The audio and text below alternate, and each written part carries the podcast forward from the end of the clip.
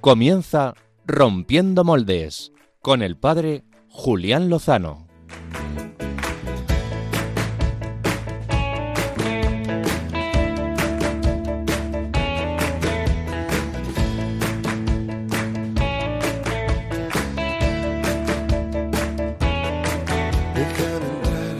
donde estén tus sueños, donde tus anhelos se ponen al sol. Muy buenas noches, queridos amigos de Rompiendo Moldes, amigos de Radio María.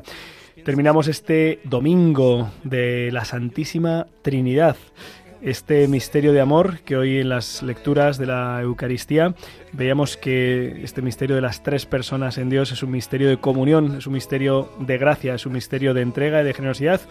Es que Dios es amor y está vivo y quiere llegar a ti. Donde el corazón En este domingo de la solemnidad de la Santísima Trinidad, la Iglesia ha celebrado también la jornada Pro Orantibus, es decir, la jornada de oración por los que rezan por nosotros, eh, monjes y monjas de clausura, eh, como dicen nuestros amigos de Jacuna, benedictinas, clarisas, carmelitas eh, y tantas más, ¿no? Bueno, muchísimas gracias a todas ellas, especialmente a, ellas, que son muchas, también a ellos, a los hermanos pues eh, benedictinos, cistercienses y tantos otros. Eh, eh, en las últimas semanas seguramente muchos de ustedes han podido eh, ver la película documental Libres, precisamente sobre la vida contemplativa, que merece muchísimo la pena. Desde aquí dedicamos este programa a nuestros hermanos contemplativos.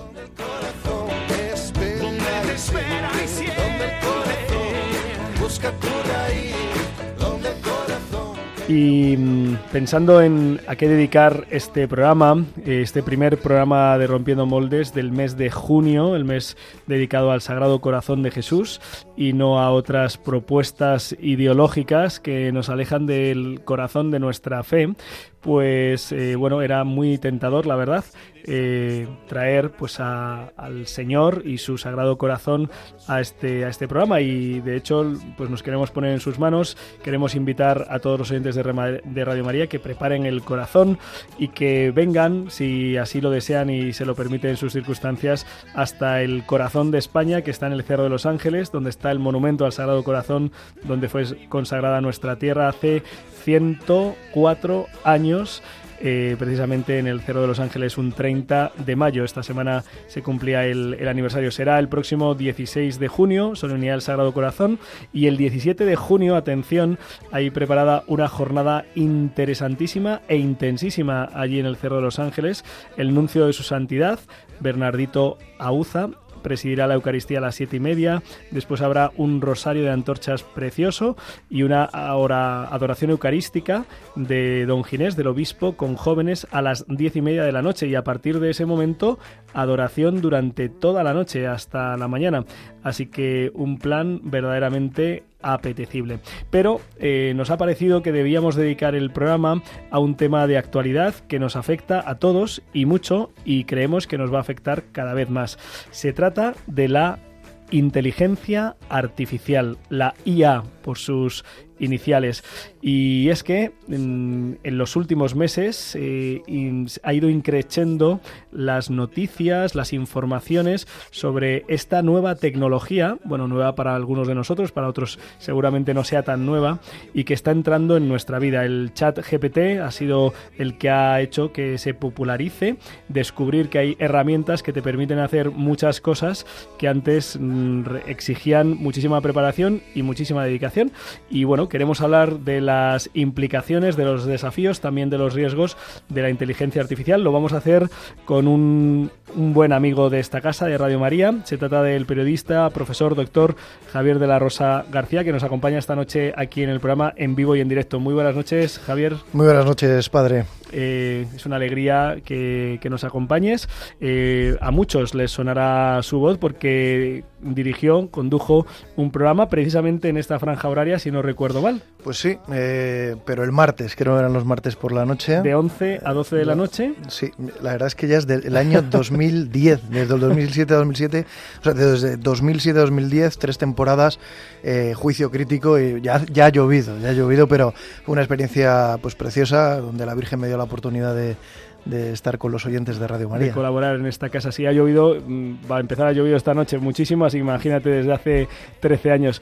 Eh, el profesor Javier de la Rosa, periodista, eh, recién eh, terminado su doctorado, pues es, le- es un conocedor de la inteligencia artificial, se ha ido eh, internando en este vasto campo interesante, así que vamos a plantearle, eh, animamos a los oyentes a que también nos hagan llegar a través de Facebook Live, a quien saludamos en estos momentos a la cámara, o a través de nuestra cuenta de Twitter, arroba rompmoldes. Hablando de las redes, eh, vamos a hablar de las redes de este programa, que son las redes personales del equipo. Muy buenas noches, Álvaro González. Muy buenas noches, Julián Lozano. Muy buenas noches, John Valdés. Muy buenas noches. Muy buenas noches, Pachi Bronchalo, desde tu casa. Cri, cri, cri, Cri, cri. Cri, cri, Le, cri. le mandamos un saludo al padre Pachi Bronchalo desde aquí, de corazón. Le, le animamos a que siga dando la vida ahí en la parroquia, que está dándolo todo. Eh, buenas noches, equipo. ¿Qué vais a traer a nuestros queridos oyentes? Música, Julián. Muy bien. Perdón, perdón, estoy, muy directo. muy- Eres el responsable de la sección de música y traes música. Muchísimas gracias, Álvaro. Venga, buenas noches, Julián. Buenas ha sido un noches. placer. Eh, John Valdés, eh, tú eres el encargado de la sección de jóvenes rompedores. ¿Nos traes algún joven rompedor? Jóvenes. No, sí, sí, sí. Sí, además, eh, jóvenes, digamos, de, de, de marca, de, de Estados Unidos. Ahí lo dejo. Ajá. Bueno, eso más que una marca es una nacionalidad, pero bueno, luego, Bueno, nos, sí, pero me refiero. luego nos contarás a, a qué te refieres. Esta noche, equipo, no ha llegado ninguna postal a nuestro buzón. Estamos- No puede ser, no lo creo. Sí, sí. Eh, ya saben los oyentes que llevamos unos meses animando a que nos escriban una postal desde allí, desde donde nos escuchan y donde están dispuestos a invitarnos este próximo verano para que les hagamos una visita y nos quedemos, pues, que digo yo, una semana, diez días, sin molestar demasiado. Yo lo de San Sebastián en agosto, el programa en directo desde la playa de la Concha, lo veo, Julián. Sí. Sí, bueno, recuerda también que ha, que ha sido Málaga, ha sido Mallorca, pero bueno, hay muchísimos otros sitios que estamos interesados en conocer. Sí, pero es que San Sebastián sé que no lo conozco, es por eso. Eh, Sí, sí, tienes, tienes motivos. Nada, que sería una semana, 10 días en un bungalow si lo tienen por ahí a mano.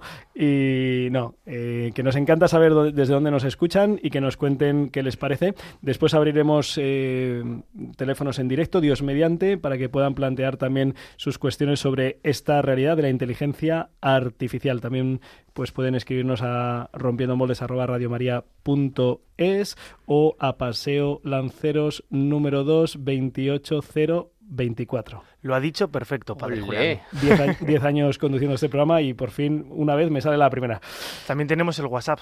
Por favor, da el teléfono de WhatsApp por si quieren whatsappearnos. Si escriben el teléfono lo pueden guardar en su agenda de contactos como eh, Radio María Oyentes o como la voz del espectador de Radio María y el teléfono es el siguiente, es el 668 594 383. Lo repetimos, 668 594 383. Y nos pueden escribir y leemos sus comentarios en directo.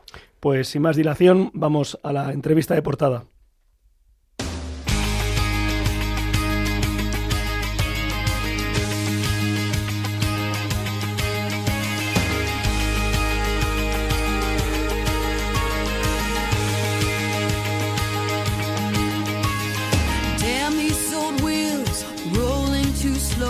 I stare down this wide line with so far to go.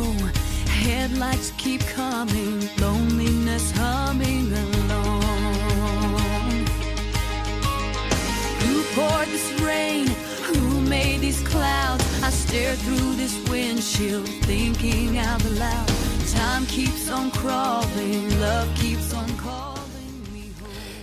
Una mujer estadounidense de mediana edad eh, se encontraba en una estación de esquí cuando recibió una llamada. Era la voz de su hija. Estaba asustada y entrecortada, lloraba y pedía que le ayudara.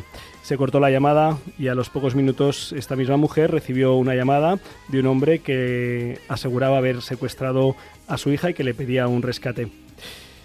A las pocas horas la madre descubrió que su hija estaba intacta, sana y salva en su sana y salvo en su casa, pero que por una aplicación de inteligencia artificial basada en la tecnología de la inteligencia artificial habían reproducido exactamente la voz de su hija. Su madre no había sido capaz de identificar que no se trataba de su hija, sino que era un programa informático. Esta semana, más de 350 expertos en inteligencia artificial pedían una regulación urgente. Más bien, pedían que se detuviera al menos que hubiera una moratoria para poder afrontar lo que la inteligencia artificial, esta nueva tecnología que trae increíbles aplicaciones, pero que trae también impresionantes riesgos, pues está aquí y está aquí para, para quedarse. Tenemos con nosotros esta noche al profesor Javier de la Rosa. Él es eh, doctor en periodismo por la Universidad Carlos III y es vicedecano de... eh, te, te ha ascendido. Director de comunicación. Director de comunicación de, la, Facultad de Comunicación. de la Facultad de Comunicación de la Universidad Francisco de Vitoria en Pozuelo de Alarcón, aquí en Madrid. Muy buenas noches, eh, Javier. Buenas noches de nuevo. Hace... Así presentando la inteligencia artificial con la historia que nos has contado, el miedo eh, se nos mete en el cuerpo a todos. Sí, em, yo creo que es, que es bueno saber lo que está pasando, ¿no? Y esta es una de las cosas que están pasando, no, son la- no es la única, pero eh, está sucediendo. Em, esto, pues eh, lo hemos visto en películas de James Bond, ¿verdad? Hacía falta trabajar en el MI8, no, no sé si... si- MI6. Mi seis. MI6. Bueno, yo es que voy más avanzado y ya lo he desarrollado dos, dos números más. Necesitabas pues estar en un equipo de espionaje de alto standing para poder hacer estas cosas, pero ahora parece ser que no. Em, el, profesor Javier de la Rosa, de hecho, hace unas semanas eh, realizaba una entrevista a la inteligencia artificial y era la misma inteligencia artificial la que respondía y a través de una de las aplicaciones de inteligencia artificial ponía voz a sus propias respuestas.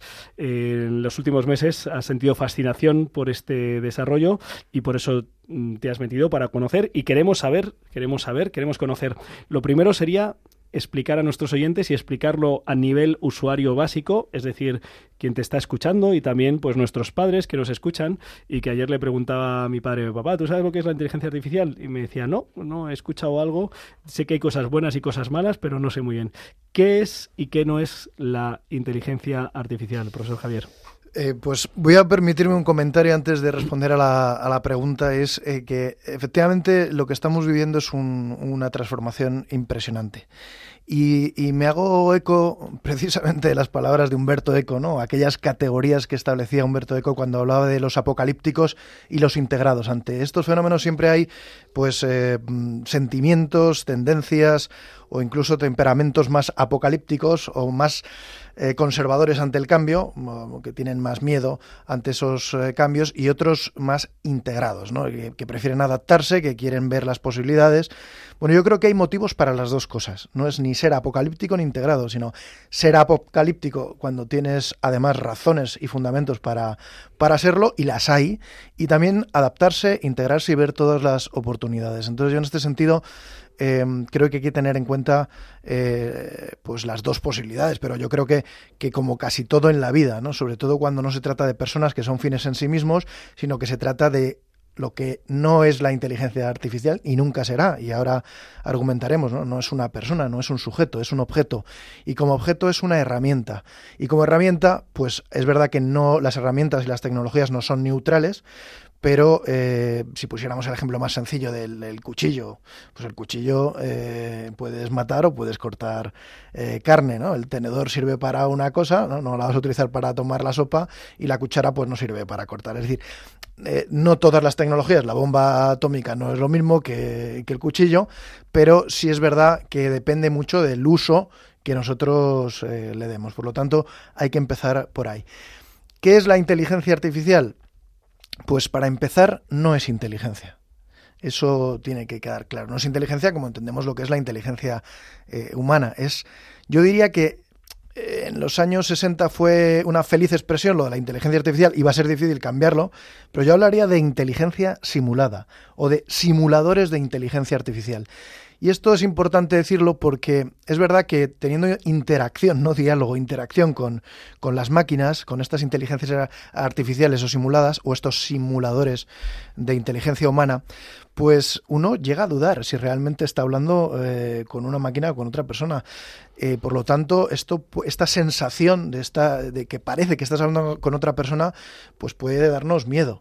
Es más, yo creo que la inteligencia simulada logrará simular el comportamiento humano de, de, una manera tal, e incluso simular la conciencia de una manera tal, que mm, será difícil eh, pensar que no estamos relacionándonos con, con máquinas. Pero lo cierto es que la inteligencia, y ahí se, se da- se están dando eh, de bruces muchos de los que reflexionan sobre el asunto, incluso expertos, pues es mucho más que el desarrollo de una, un cerebro o la emergencia de una mente a través de unas neuronas cerebrales. Una visión biologicista, mm, puramente cientificista de lo que es el ser humano, eh, no es solo materia, pues puede llevarnos a pensar que podemos crear algo o construir algo que sea inteligente. Y en realidad la inteligencia es otra cosa que si queréis luego hablamos y esto ya es desde una perspectiva mucho más humanista, Sí. que es desde donde yo me acerco. Yo no soy ni ingeniero ni soy técnico, aunque tengo alguna noción de lo que es la inteligencia artificial, desde luego eh, ahí voy a poder aportar muy poquito. O sea, no soy experto en, en nada de eso. ¿En qué, ¿En qué consiste esta nueva tecnología? Para que los oyentes más o menos se ubiquen, mm, ¿de qué estamos hablando cuando hablamos, por ejemplo, del chat GPT o versiones parecidas? Bueno, primero hay muchas inteligencias artificiales y además eh, se están combinando muy rápidamente. Los desarrolladores, tanto los de los que trabajan en las grandes empresas como OpenAI, que es la empresa que ha construido ChatGPT, pero hay otras muchísimas, ¿no? Y los desarrolladores que, que trabajan en lo que se llama open source, lo que se llama eh, código abierto, es decir, que no pertenece a una empresa, sino que todos eh, pues lo ponen al- a disposición del público, a disposición de otros desarrolladores. Y, y bueno, en este caso hablamos lo, lo que se ha hecho famoso, el ChatGPT es un modelo de lenguaje. Es un modelo de lenguaje, una arquitectura cognitiva, por decirlo así, que hace tareas cognitivas, que no son puramente inteligentes. Y la verdad es que no es una base de datos la que está detrás, sino que son inteligencias, modelos de lenguaje desarrollados que van por estadística y probabilidad, es decir, qué palabra es probable que vaya detrás de la otra según el campo semántico. Eh, tiene una arquitectura neuronal, es una imitación de la neurona humana en, lo, en un dispositivo material eh, con algoritmos y se entrena con una serie de, bueno, de millones de parámetros de, de- de datos que se han recopilado hasta el año eh, 2021, eh, a finales de 2021, en el caso de GPT 3.5 y GPT 4, que es el que se ha publicado eh, hace poco, pero no hay base de datos, no, va a recurrir como en Internet a buscar eh, pues algún tipo de, datos, sino que ya tiene en sí una base de datos de entrenamiento y lo que hace es ir generando o sea, textos nuevos. De- originales, pero es combinado con todo lo que se le ha entrenado y con todo lo que se... Esos son los que más famosos se han hecho, pero hay todo tipo de inteligencias generativas ahora mismo, de imagen, de texto a imagen, de texto a vídeo, en fin, un- una cosa impresionante que además avanza a una velocidad eh, increíble. Para que los oyentes que quizá no, no estén muy familiarizados con, esta nueva tecnología eh, se hagan una idea, eh, pues este chat del que estamos hablando es una página web, un lugar en, en Internet donde uno entra y le puede pedir, le puede pedir, le puede escribir al chat, pues por ejemplo, que haga un- una poesía eh, sobre un amigo que es eh, pues que con tales características y en apenas unos segundos pues el, el chat te da ese poema. Y cuando, el que dice un poema pues dice pues eh, un trabajo de final de carrera o dice y se le puede decir el número de, de caracteres y se le pueden introducir muchos parámetros Eh, es decir eh, nos encontramos ante una tecnología que hace unos años, pues, eh, pues quienes transitábamos por las aulas universitarias, pues conocíamos lo que se llamaba el rincón del vago, ¿no? Que era pues un lugar donde alguien había colgado un trabajo que ya había hecho. Pero esto es nuevo porque combina eh, cientos de millones de, de datos y además va aprendiendo. No sé si el término es del todo preciso, pero lo cierto es que en esa interacción la, maquinaria va descubriendo y va aprendiendo y va asimilando cosas, ¿no? Quizá, eh, profesor Javier, eh, en relación a la imagen que, que has utilizado antes, eh, la pregunta es, ya sabemos que el cuchillo nunca, nunca va a decidir atacar, ¿no? El cuchillo siempre va a estar en la mano de una persona, ¿no? Lo que, lo que se plantea es lo que hemos visto en algunas películas futuristas, ¿no? Por ejemplo, Terminator, quizá fuera la más famosa de nuestros años mozos. Es decir, si va a haber un momento en el que la tecnología adquiera una capacidad tal que pueda tomar decisiones por sí misma. Bueno, el, presidente de, o el CEO, el, consejero delegado de, de OpenAI, Sam Altman, 38 años, multimillonario, ahora se cree, y probablemente lo sea, uno de los hombres más poderosos de- del mundo. De hecho, acaba de venir a España a dar una charla y a entrevistarse.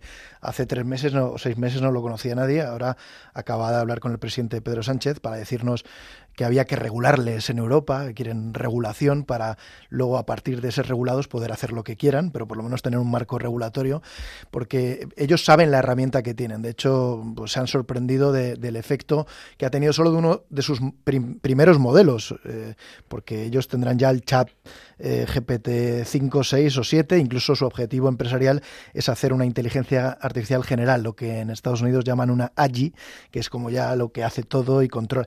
Le preguntaban, ¿no? En un podcast eh, em, importante en Estados Unidos si tenían el botón del pánico, ¿no? Si tenían el botón de, de kill, de matar a y bueno, pues lo tienen, ¿no? Pero yo creo que eso entra dentro de la ciencia ficción y entra también dentro de, de- los que están perdiendo protagonismo en el mundo empresarial de las big tech, de las grandes empresas tecnológicas, como son Mark Zuckerberg, o en este caso, sobre todo, quien tenía el foco hasta ahora, Elon Musk, que es uno de los firmantes, el segundo, eh, eh, mm, eh, bueno, el segundo mm, discurso, la segunda nota de prensa, el segundo acuerdo que, al que han llegado muchísimos expertos que, que firman estas declaraciones y que están impulsadas precisamente por Elon Musk, que es el fundador de Tesla, de SpaceX, de la empresa aeroespacial, que yo creo que ha perdido el foco y precisamente es gracioso, ¿no? Que, pida una moratoria de seis meses o que ahora plantee estos riesgos de pandemia o de holocausto nuclear, porque verdaderamente, claro, a estas grandes eh, tecnológicas sobre todo a Google y, a SpaceX y a, y a Elon Musk, se les está escapando de la mano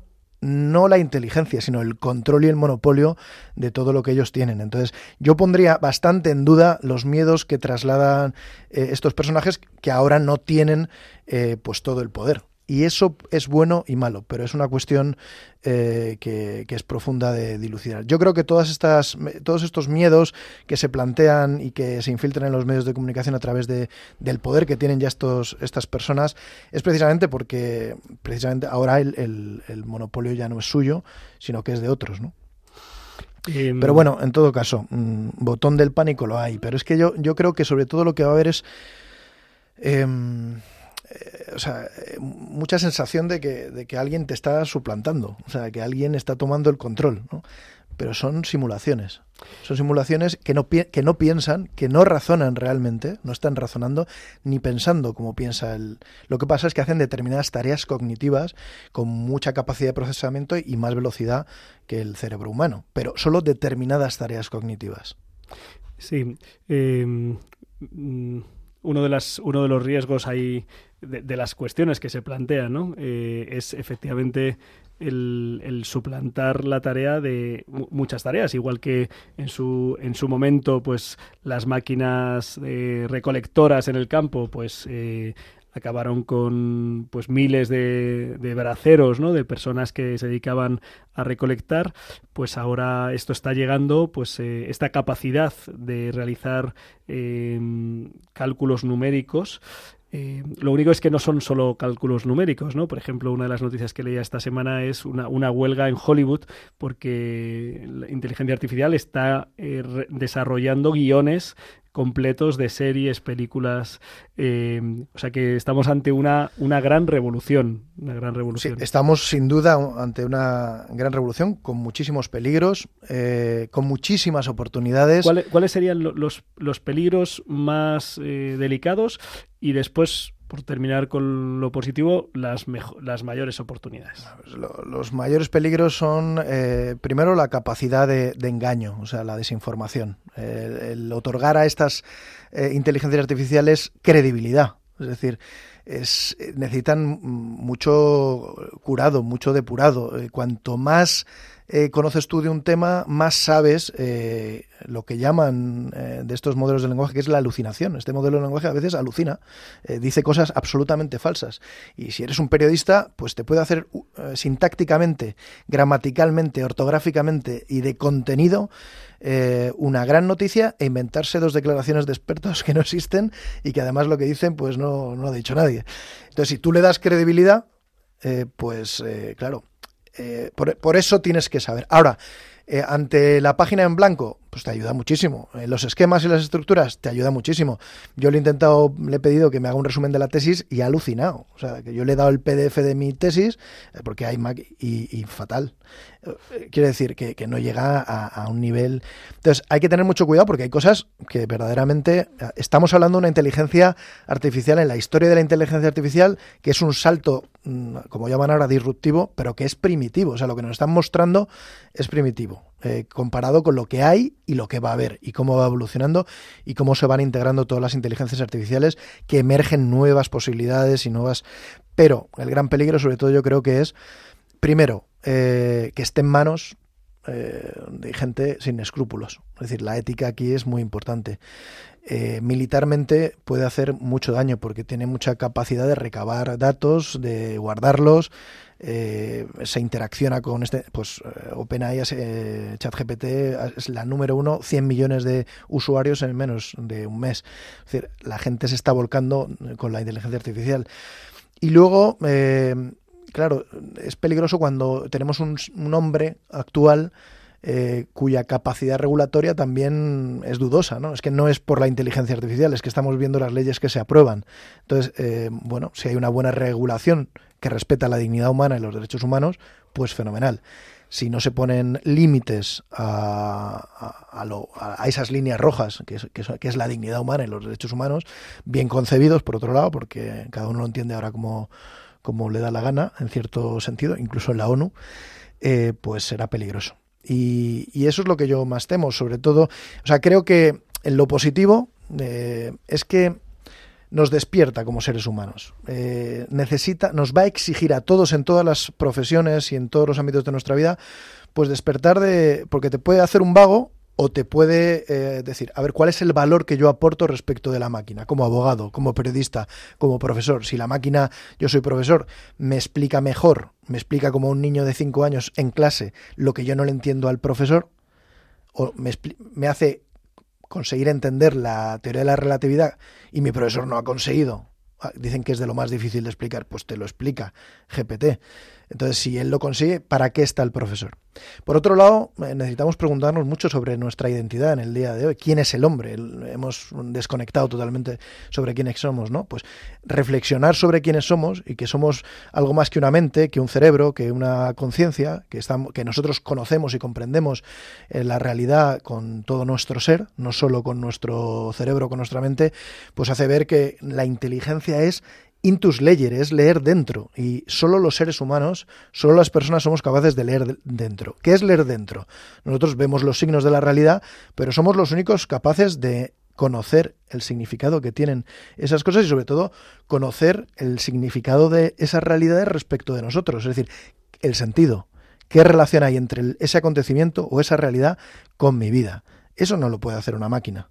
Y esencialmente eso no lo puede hacer una máquina porque la máquina trabaja con datos, la máquina trabaja con signos eh, y nosotros trabajamos, más bien pensamos, con una serie de cosas que, eh, que no tienen esas máquinas. Es decir, nosotros conocemos con todo nuestro ser. Conocemos con nuestros sentimientos, con nuestros afectos, con nuestra memoria, con nuestra biografía personal, con nuestra experiencia. No solo conocemos con una dimensión o una facultad, sino que es todo. Claro, cuando hay una visión reduccionista del ser humano a pura mente, a pura eh, neurona, a puro... eh, claro, eh, se piensa que el desarrollo de la inteligencia artificial es el desarrollo de otro ser humano. Y no es así. Nosotros no creamos nada, en todo caso somos creativos de lo que ya ha sido creado.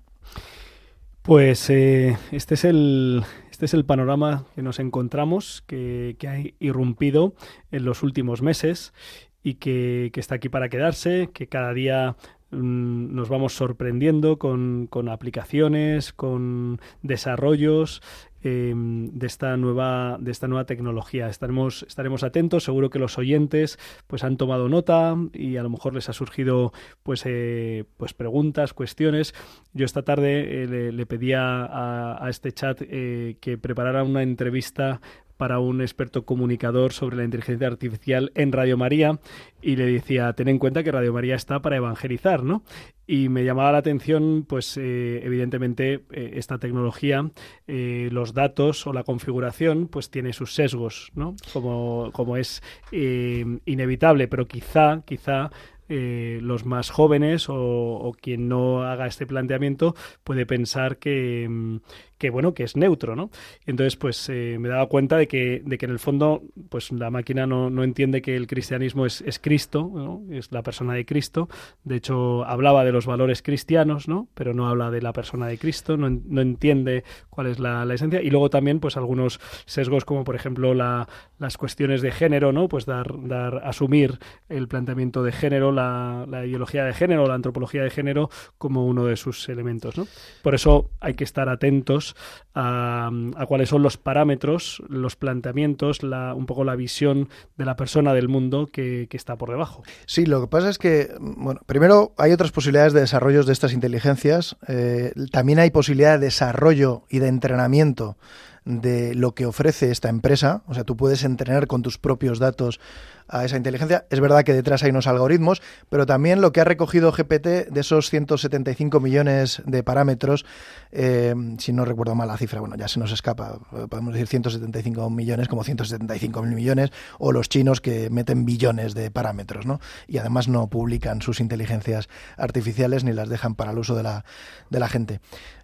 Eh, la, la inteligencia funciona, la de OpenAI y otras, con lo que se llama PRON, enunciados, instrucciones. Si, una cosa buena, por ejemplo, ¿eh? Eh, para evitar los sesgos que muchas veces no son mm, no los han puesto programadores, sino que, por ejemplo, en Internet había un determinado tipo de pensamiento, imaginemos en el ámbito filosófico que fuera positivista, ¿no? Eh, puramente científico, sin tener en cuenta la el alma humana o, ser puramente materialista. Claro, si la mayoría del conocimiento era ese, GPT también recoge ese pensamiento. Ahora, eh, si tú le das una instrucción, voy a decir algo bueno, ¿no? Yo estoy desarrollando una instrucción eh, para GPT para que solo me conteste de una manera y es que me hable solo mm, como si fuera, porque puede actuar como si fuera, eh, desde la sabiduría y las enseñanzas de la doctrina social de la Iglesia, eh, cogiendo todo el catecismo, la Biblia, toda la información que hay en la página web del, del Vaticano y todos los padres y doctores de la Iglesia. A partir de ahí le digo, me tienes que responder a estas preguntas y hasta nueva orden no me respondas de otra manera. Es más, puedes ir curando el enunciado, a ver, curando, purificando el ante los sesgos que él te plantea, hasta dejarlo de tal manera que, que no se te escape, ¿no? Por ejemplo, ante temas controvertidos, eh, ChatGPT, no me des interpretaciones ni siquiera de textos de la iglesia, sino directamente, si tienes que hablar del aborto, de la eutanasia o de cualquier otro tema controvertido, ¿no? O de la homos- homosexualidad, eh, mm, cierne- te tienes que cernir a los eh, eh, documentos y además citarme literalmente y el número del catecismo eh, que estás mencionando. O sea, no me interpretes ni siquiera los propios textos de la iglesia, porque te puede interpretar mal esos textos, ¿no? Entonces, si tú utilizas ese enunciado y esa instrucción, lo circunscribes, es una inmensa eh, sabiduría que tienes a tu disposición y le puedes, o puedes hablar con la obra, no con San Agustín, con la obra de San Agustín, o con Chesterton, o puedes hablar con, con toda la obra de Benedicto XVI, de Joseph de Ratzinger. Es una maravilla. Lo que pasa es que, como digo, que alucina, y hasta que deje de alucinar y esté bien afinado y sea estable, porque el tema de las inteligencias artificiales es que sean estables, es decir, que ante un- una misma pregunta no te haga valoraciones totalmente diferentes o respuestas totalmente diferentes. Ahí es cuando una inteligencia artificial es estable. De hecho, hay empresas que se llaman stability, ¿no? Eh, que estabilizan estas inteligencias, pero hay una cantidad de posibilidades de entrar en el conocimiento humano y, sobre todo, en este caso, de, de- de toda la sabiduría de la Iglesia. Verdaderamente, las respuestas que da, eh, me gustaría. Ahora no, no tenemos tiempo, pero eh, es un verdadero consejero espiritual. Y lo bueno es que te dice. eh, este es el, el caso, eh, esta es la norma general, pero para el caso particular, como hacemos en la iglesia, tienes que atender a las circunstancias y si tienes dudas, consulta a un sacerdote. O sea, no está pontificando de ninguna manera, sino que está aplicando toda la doctrina social de la iglesia y todas las enseñanzas y no, no animo a cualquiera a hacerlo. Yo estoy tratando de desarrollar ese chat GPT adaptado en una página web que tenga la suficiente credibilidad para que tú vayas allí y digas, no me va a engañar. Porque si no me voy a otro. Otro le puede meter ahí el pron con una herejía o con- No, mete ahí entre medias de la doctrina social de la iglesia cualquier cosa. Y te puede hacer una cosa muy peligrosa. Pues venga, mete eh, a, a Lutero. ¿eh? De vez en cuando suelta también lo de Lutero. No. Esto, pues el Vaticano a lo mejor tendrá que desarrollar la suya, o, o un, o un laico tendrá que desarrollar, y también la puedes entrenar, no tiene por qué ser chat GPT. Entonces, cuidado que se pueden hacer cosas muy buenas, que ayuden mucho y que desde luego no son definitivas, son complementos, son herramientas, pero oye, acceder así a las enseñanzas de la iglesia, de haciendo tus preguntas, pues a mí, me, a mí las respuestas me, me convencen y me ayudan. Pues aquí está planteado el tema. Eh, no sé si les hemos dado más, más respuestas o más cuestiones, ¿no? Está bien, está bien plantearse, bueno, pues que esto está aquí, está aquí para quedarse, como ha ido viniendo pues la, última tecnología. Hace unos años, apenas 10, pues no utilizábamos 10 o 15 años el, el WhatsApp y ahora pues forma parte de nuestra vida y tantas otras cosas. Eh, nos hemos quedado sin tiempo y tenemos que pasar de, de sección. Eh, no vamos a hablar de inteligencia artificial, sino de santidad juvenil, que viene de la mano de John Valdés.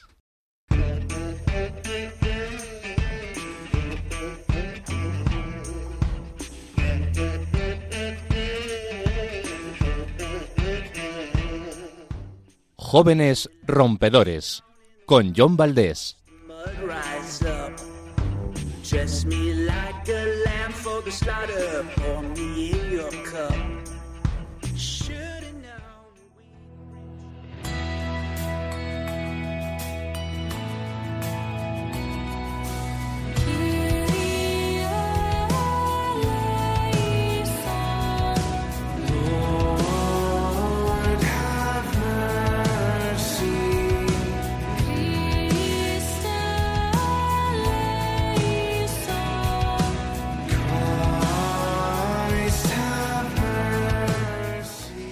Bueno, querido equipo de Rompiendo Moldes, querido Julián, querido Baruki.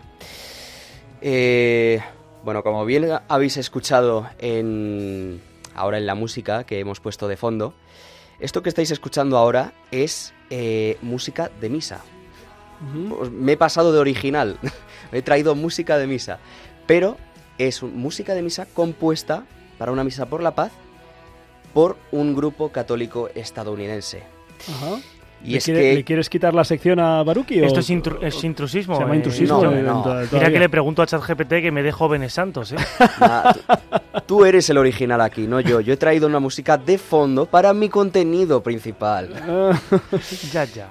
Bueno, eh, pero lo importante no es la música, sino su procedencia. Sí, bueno, la música es importante, pero sin- su procedencia es de Estados Unidos, ¿no? ¿Y cuántas cosas nos ha traído Estados Unidos? Nos ha traído eh, las grandes las franquicias de comida Las rápida, las hamburguesas, Coca-Cola. Coca-Cola, nos ha traído móviles también, Nos ha destrozado la dieta. efectivamente. Sobrepeso. Jamás no me digas solo cosas malas, tío. Nos tiene enganchado al móvil. El béisbol. El béisbol, eso es bueno. ¿Y sabéis qué también nos ha traído bueno? ¿El qué? Algunos santos Ajá. estadounidenses, algunos que se han criado ahí. De hecho, ojo, porque está cogiendo fuerza la cosa. Ajá. Y hoy voy a hablaros de... Bueno, no he podido prepararme una pregunta, la verdad es que no se me ocurría demasiado, pero... Pero bueno, vamos a hablar de una santa... Bueno, santa no, una mujer camino a los altares, que es Michelle Dupont. Michelle Dupont nació en Colorado en 1984 y su familia se mudó a Dakota del Norte cuando ella tenía apenas un año. Fue bautizada en la parroquia Santa Juana de Arco de Arvada. Pero no nos vamos a quedar en el tema de su niñez porque, bueno, vamos a adelantarnos un poco a lo que es su época universitaria, porque es allí donde ella eh, empieza a desarrollar su apostolado y aquello por lo que se la conoce. Eh, Michel Dupont sirvió en la eh, Fraternidad de Estudiantes Universitarios Católicos, FOCUS por sus siglas en inglés. Y durante seis años estuvo también en, en varios campos universitarios y más tarde serviría en la diócesis de Bismarck, Dakota del Norte, como directora de formación en la fe para adultos. Pero mejor que yo hablan de ella las palabras de su amigo y director de formación en Focus, Mark Bartek, que cuando se comenzó a investigar sobre su vida, eh, mucho ojo a lo que dice. No me sorprende, algo de lo que Michelle y yo hablábamos siempre era de ser santos. Esta, esta, esta- estas declaraciones ya tienen su fuerza de por sí. Hablábamos de ser santos, o sea, tenía ese deseo de santidad. También hablaba de ella como una persona extraordinariamente ordinaria y destacaba de ella. No era líder de organizaciones, no cruzó océanos, sin embargo vivió de una forma transformadora. No se tiene que hacer algo espectacular o notable para hacer grandes cosas. Esto es lo que decía Mark de Michelle. Y ante una situación así, ante una persona así, su amiga Elizabeth decía lo siguiente. Si es posible que Michelle pueda ser santa, entonces no hay razón por la que yo no pueda serlo. Y vamos con una última cosa que habla de ella, una, una columna en este caso que escribió ella misma, que decía, fuiste creado para ser santo. ¿Crees eso? ¿Crees que puedes lograrlo? A veces creo que podemos quedarnos atrapados en pensar que la santidad es imitar todo lo que hicieron los santos y nos olvidamos de que Dios nos está llamando a cada uno de nosotros para seguirlo y cumplir una misión que nos encomienda de una manera única.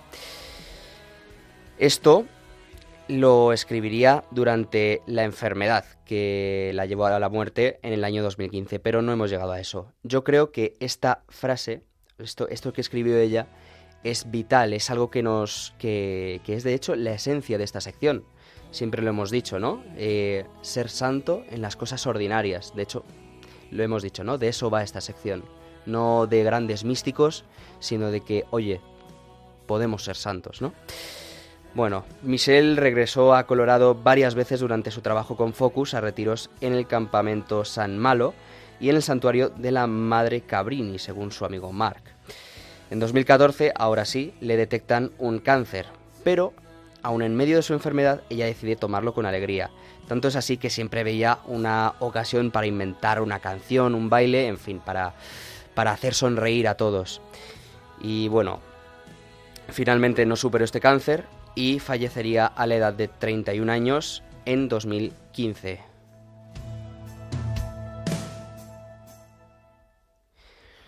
El 1 de noviembre de 2022, el obispo de la diócesis de Bismarck, en Dakota del Norte, Monseñor David Kagan, inició la fase diocesana para la causa de beatificación de Michel Dupont. Y es así, amigos míos, como una persona totalmente normal comienza el camino a la santidad. Porque como hemos dicho muchas veces, y lo vuelvo a repetir, los santos son personas como tú y como yo. Si estos fueron santos, ¿por qué tú y yo no?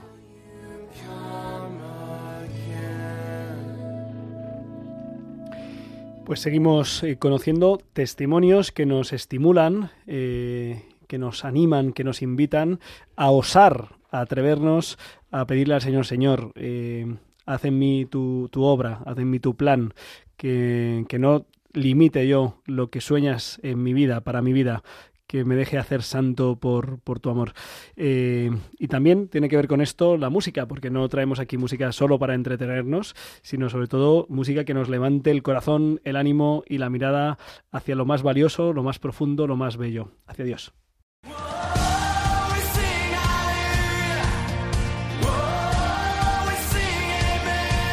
Biorritmos con Álvaro González.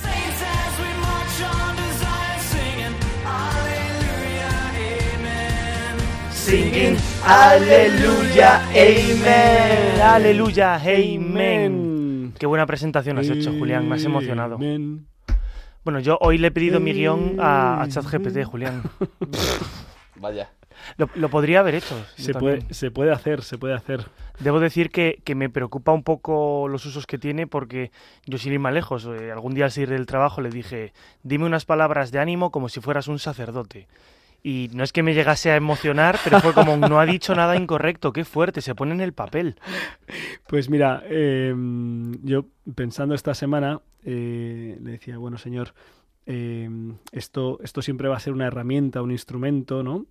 Eh, una máquina. Y sabemos que para las cosas mm, existenciales, vitales, ¿no?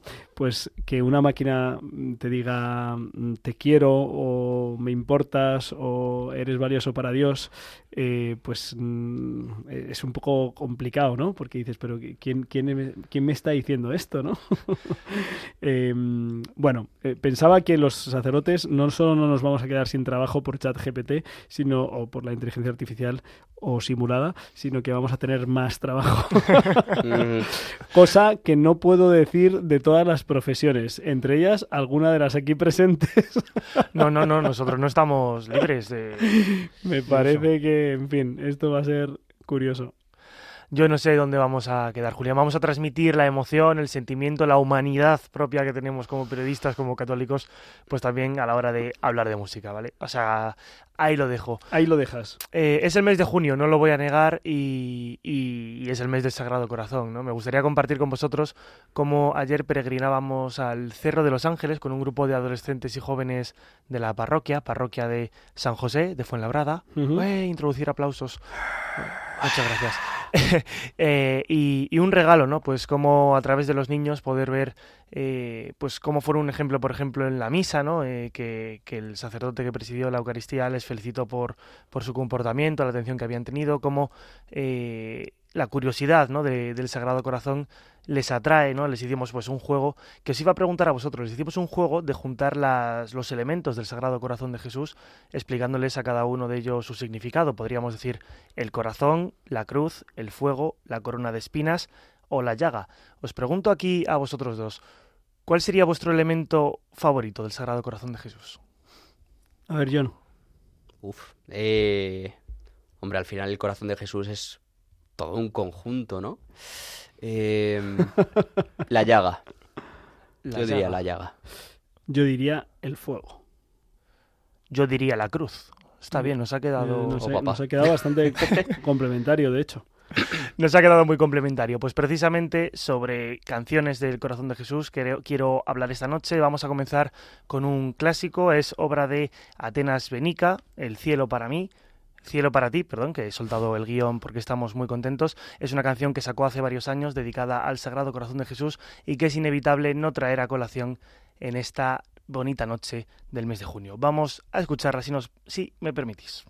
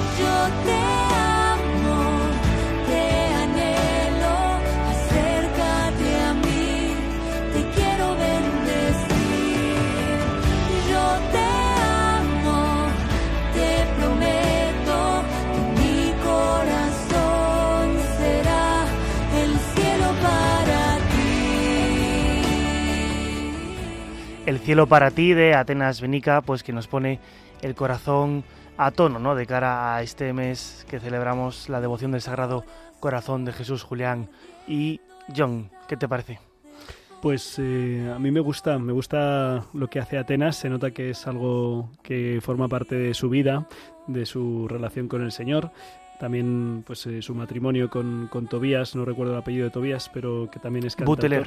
Buteler, en fin, que, que se nota que es, que es fruto de la oración y de la relación de esta, de esta hermana con, con el Señor, sí señor. Bueno, hoy tenemos también más canciones, compartiendo eso sí, temática, y es que hoy debuta en Biorritmos un sacerdote chileno y miembro de la Compañía de Jesús. Lleva casi 30 años desarrollando su apostolado musical y sus propios temas, siendo también una pieza clave en el desarrollo de la música católica chilena de, estos últimos, de estas últimas décadas. Hablo del padre Cristóbal Fonis, que también cuenta con su propio tema dedicado al Sagrado Corazón de Jesús. No hace falta que elijan entre un tema y otro, sino que cada uno de ellos nos ayude a acercarnos más al Sagrado Corazón. Escuchamos.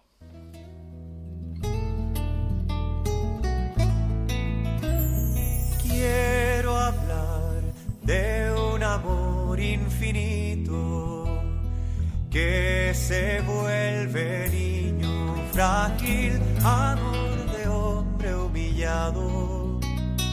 Quiero hablar de un amor apasionado.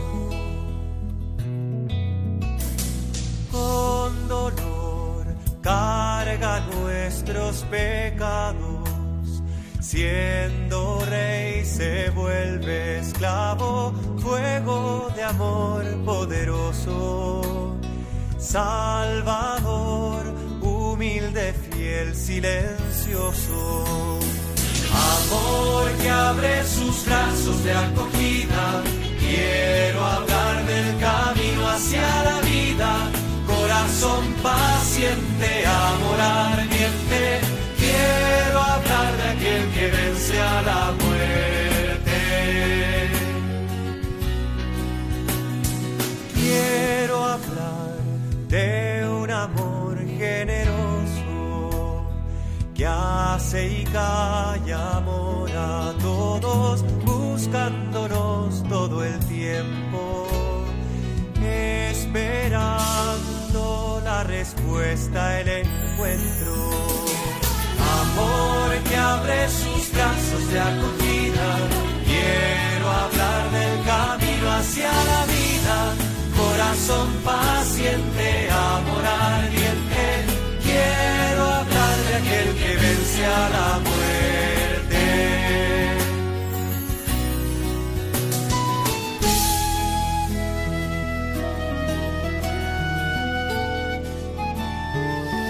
Pues, queridos oyentes, nos hemos quedado sin tiempo para abrir micrófonos. Es verdad que el profesor Javier de la Rosa, además, ha tenido que, dejarnos para volver a su hogar, para cuidar a, su mujer, a sus cuatro hijos. Sí, se puede ser profesor, eh, doctorarse y cuidar a cuatro hijos y a, y a una esposa y a los amigos y a la familia. En fin, eh, la gracia del Señor da, da para mucho. Le agradecemos el, el habernos introducido a este, a este mundo que es, eh, que es enorme, ¿verdad? Y que, mm, y que hay que estar atento, evidentemente, discernir, como en todo, eh, los, los elementos positivos que nos pueden ayudar y paliar los negativos. Es cierto que, que por la potencia, por la potencia de la herramienta, puede ser realmente mm, eh, alarmante en algunos momentos, como por ejemplo la dificultad de discernir, de descubrir lo cierto de lo verdadero, vídeos que parecen absolutamente ciertos y que no lo son, eh, que son que han sido creados con la tecnología de la inteligencia artificial, por lo tanto si eh, Álvaro González eh, O fotografías, Julián Lozano, como se veían a veces en las redes sociales recientemente, pues del Papa Francisco vistiendo un abrigo de diseño o... Sí, sí, sí. Es, es verdad que hay, o sea, que hay elementos que dices, bueno, esto, esto no, seguro que no es así, ¿no? Pero, mm, pero podemos encontrarnos, pues, eh, con una dificultad gravísima de saber lo que es cierto y lo que no lo es, y de que incluso, pues, eh, sea la inteligencia artificial lo que nos, bueno, de alguna manera nos plantee lo que es la verdad. Por cierto, no, no quiero dejar eh, el programa, eh, que termine el programa, sin hacer un comentario. Eh, la pasada semana se publicaba desde Estados Unidos y se ofrecía en abierto un documental magnífico que se llama What is a Woman, que es una mujer. Se publicó el año pasado por estas fechas y se quiso abrir, dejar en abierto para que quien quisiera pudiera verlo desde Twitter. Eh, la compañía Twitter bloqueó este documental porque es un documental que afronta la cuestión de- del género, de la transexualidad, de cuál es la verdad de la identidad humana y en su día pues yo denuncié esto a través de Twitter y para mi sorpresa eh, pues he visto como Elon Musk que ha salido también en este programa pues eh, él ha, ha impuesto su criterio de permitir que este que esta película documental What is a Woman eh, pues se pueda ver. Es más eh, ha tuiteado Every parent should watch this o sea él ha recomendado que todo padre pueda ver ese documental de 95 minutos eh, What is a Woman que es verdaderamente interesante Hemos llegado hasta el final del programa. Eh, damos gracias a Dios por haber podido acompañarles. Eh, lo hemos dedicado especialmente a nuestros hermanos y hermanas contemplativos, a los que tanto les debemos, a los que tanto queremos y a los que encomendamos de corazón para que sean santos como el Señor lo es. Que sean muchas las vocaciones que el Señor pues pueda llamar, Él llama siempre, y que puedan ser respondidas eh, de jóvenes que quieran decir sí al Señor, eh, sí a su sagrado corazón. Que disfruten mucho de este mes. Eh, nos vemos dentro de dos semanas. Muchas gracias Álvaro González por llevar las riendas del programa. Muchas gracias John Valdés por traernos a una joven rompedora. Muchas gracias a Dios y a la Virgen por tenernos aquí y darnos la oportunidad de vivir esta vida que es un regalo y sabiendo que con el Señor seguro lo mejor está por llegar. Déjame estar donde tantas veces piensas que no puedes. Han escuchado Rompiendo Moldes, un programa dirigido por el padre Julián Lozano. Déjame vivir allí donde brota todo, donde nace todo, justo en la raíz. Donde el corazón empezó a latir, donde el corazón me espera y siempre, donde el corazón busca tu raíz,